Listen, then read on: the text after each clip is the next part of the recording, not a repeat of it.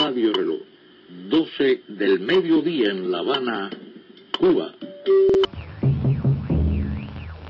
Ici Londres. Good morning, Vietnam! Hey, this is not a test. Allô le monde avec Elisa sur RJR.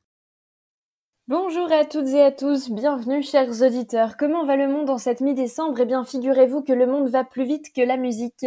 À peine le temps de dire ouf que les négociations sur le Brexit reprennent déjà. Les campagnes de dépistage Covid s'accélèrent à l'heure du déconfinement en France lorsqu'en Allemagne les restrictions deviennent plus strictes. Alors vous l'aurez compris, j'avais le choix du sujet, mais j'aimerais revenir avec vous sur un sujet qui n'a pas fait beaucoup de bruit dans les médias et qui pourtant embrase en ce moment même la Nouvelle-Calédonie. La Nouvelle-Calédonie, c'est ce territoire outre-mer de 300 000 habitants situé en Pacifique Sud. Mais alors, que se passe-t-il sur cet archipel? Selon le journal Libération, le conflit se durcit. La radio RTL, elle, titrait hier matin Nouvelle-Calédonie, violence, manifestation. Mais alors, que se passe-t-il dans cet archipel? C'est la question à laquelle nous allons tenter de répondre aujourd'hui. Depuis lundi dernier, les tensions se cristallisent sur l'île et embrasent la capitale Nouméa, comme le souligne Le Monde, qui fait une comparaison avec la situation en 1980, je cite, des scènes de guérilla urbaine en Nouvelle-Calédonie qui font ressurgir le spectre des événements des années 80. Depuis l'annonce du groupe Vallée de revendre son usine située dans le sud de l'île, au groupe suisse Trafigura, responsable selon Reporter de pollution importante en Côte d'Ivoire, les Calédoniens et en particulier les Kanaks se battent pour conserver leur usine.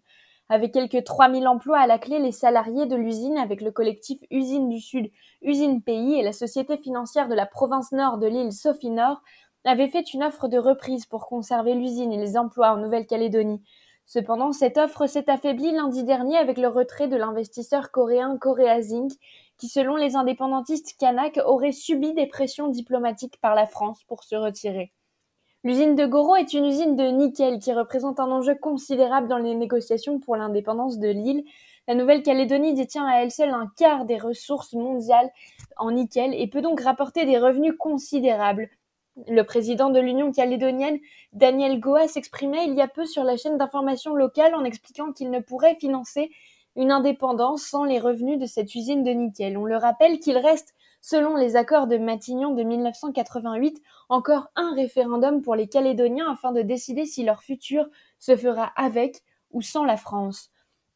L'usine de nickel divise et déchire la population puisque d'un côté des manifestations soutenues par les indépendantistes s'opposent à la vente de cette usine qui marquera selon eux la mainmise internationale sur les ressources de l'île et de l'autre côté de contre-manifestations sont organisées pour montrer l'attachement à la France. Les tensions montent et embrasent l'archipel à Nouméa, des voitures sont incendiées, des cailloux jetés et des stations-service incendiées. Sur la route sud de l'île, des barrages ont été installés. AFP raconte que les policiers ont dû faire usage de leurs armes et quelques 300 employés de l'usine ont été évacués sous protection policière. Des véritables scènes de guérilla urbaine rappellent à quel point la fracture entre les Kanaks et les métropolitains venus s'installer sur l'île est encore vive et pas prête de s'effacer. La Nouvelle-Calédonie, une affaire à suivre avec beaucoup d'intérêt.